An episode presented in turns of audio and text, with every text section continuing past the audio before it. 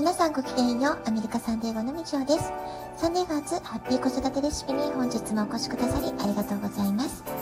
みんな違ってみんないい。ママが笑顔なら子供も笑顔。子育てで悩んでいくことの解決のヒントが聞けてほっとする。子育てがちょっと楽しく思えてきた。聞いてくださってるあなたが少しでもそんな気持ちになってくれたら嬉しいなと思いながら毎日配信をしております。えー、昨日からねちょっと事故後の治療の様子をお話ししてますけれども今日は Day3 ということで、えー、現状ね私の怪我の状況、えーお問い合わせいただいたりもしているので少しお話ししてみようかなと思います。で先日ね事故当時の記憶が全くないっていう話をしたんですけれども2日目の朝、えー、久しぶりに一晩ゆっくり眠りましたので朝ごはんの支度をしてくれている息子に、えー、事故の瞬間のことを、えー、改めて質問してみました。どの時点で息子が私が落ちたことに気がついたのかどんな落ち方をしたのかまあ、私のね記憶でたどれない部分を埋めたくっていろいろ聞いてみました。で私は勝手にね想像していたのは足元から割とストンと落ちたのかなって思っていたんですけれども、まあ、つまり落下のイメージですよねですけれども実際は全く違っていて、え息子曰く結構あちこちにぶつかりながらバランスを崩してゴロゴロと転がってしまっていたみたいなんですよねつまり落下ではなくて転落ということになります。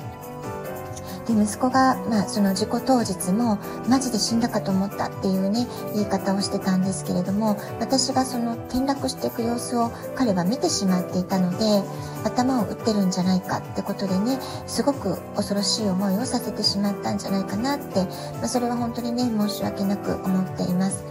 でその地面に落ちたところではえー、瞬間仰向けに倒れて、えー、朝日を浴びて私の顔が真っ白に見えたみたいなんですよねですからその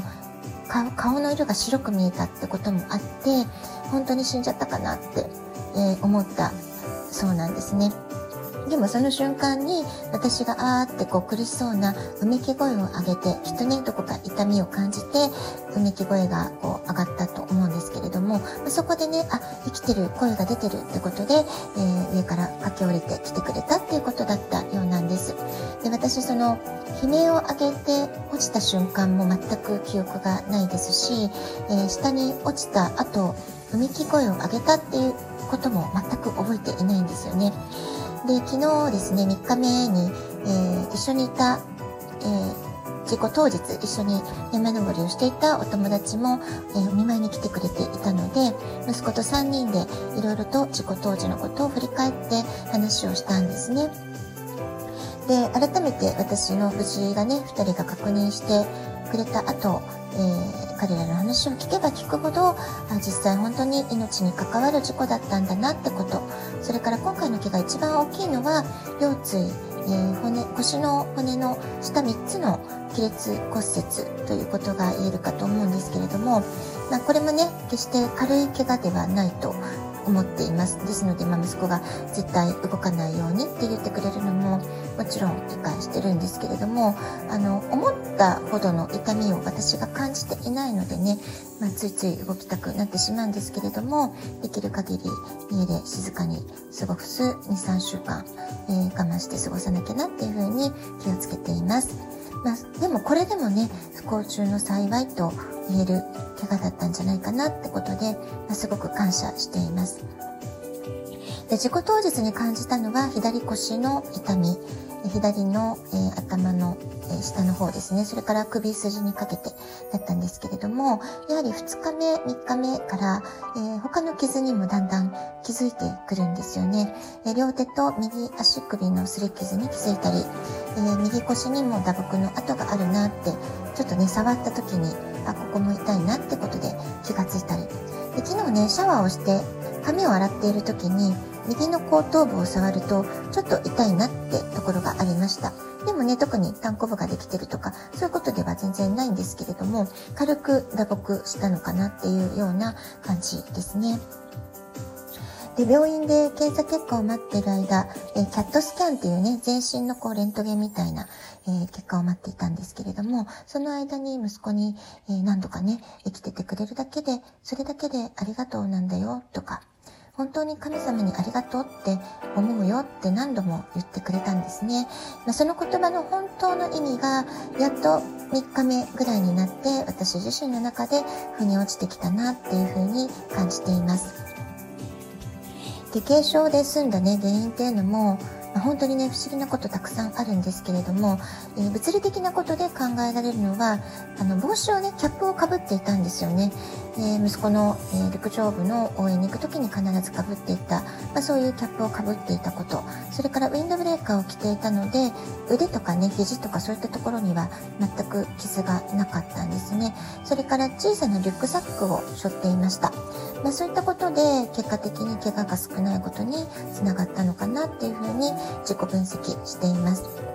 でそのリュックをね使ってたっていうのもたまたま今回に限っていつも使ってたのとは全然違うのを使ってたんです私。息子が赤ちゃんの時に常に使っていたミニリュックを使ったんですよね。で断捨離をしてる時にこれも捨てちゃおうかなってちょっと迷った末に残したものだったんです。ですごく久しぶりに使ってみようかなってことで、えー、持っていってた小さなリュックだったんですね。で今そのリュックを見ると結構傷がついているのでこのリュックのおかげで背中の真ん中あたりを、えー、まあ、一番ね神経が大切なものがあるところ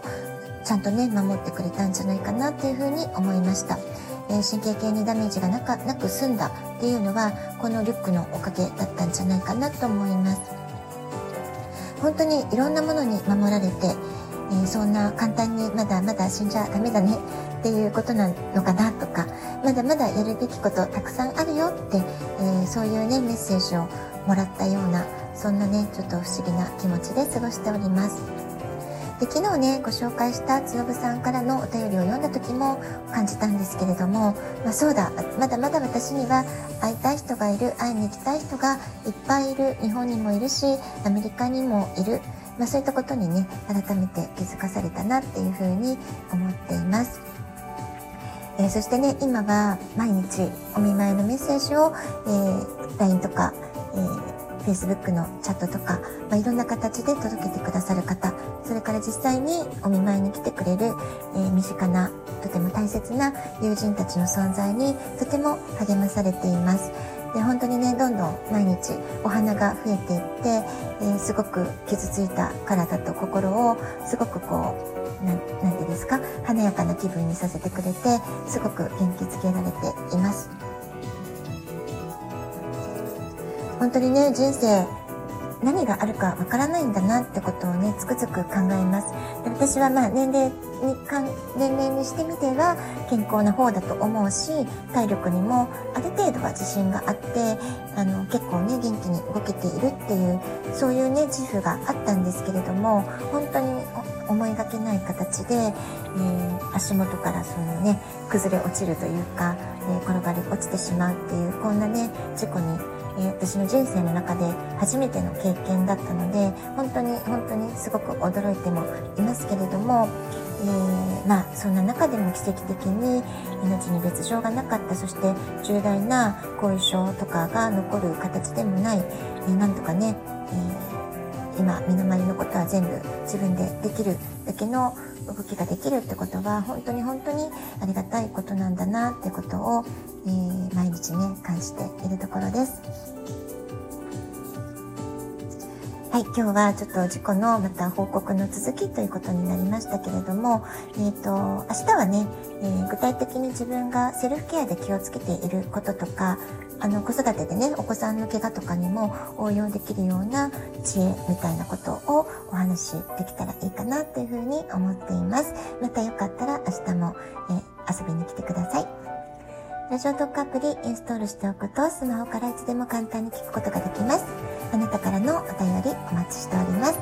では、今日はこの辺で今日も素敵なお時間をお過ごしください。ごきげんよう、みちほでした。さようなら。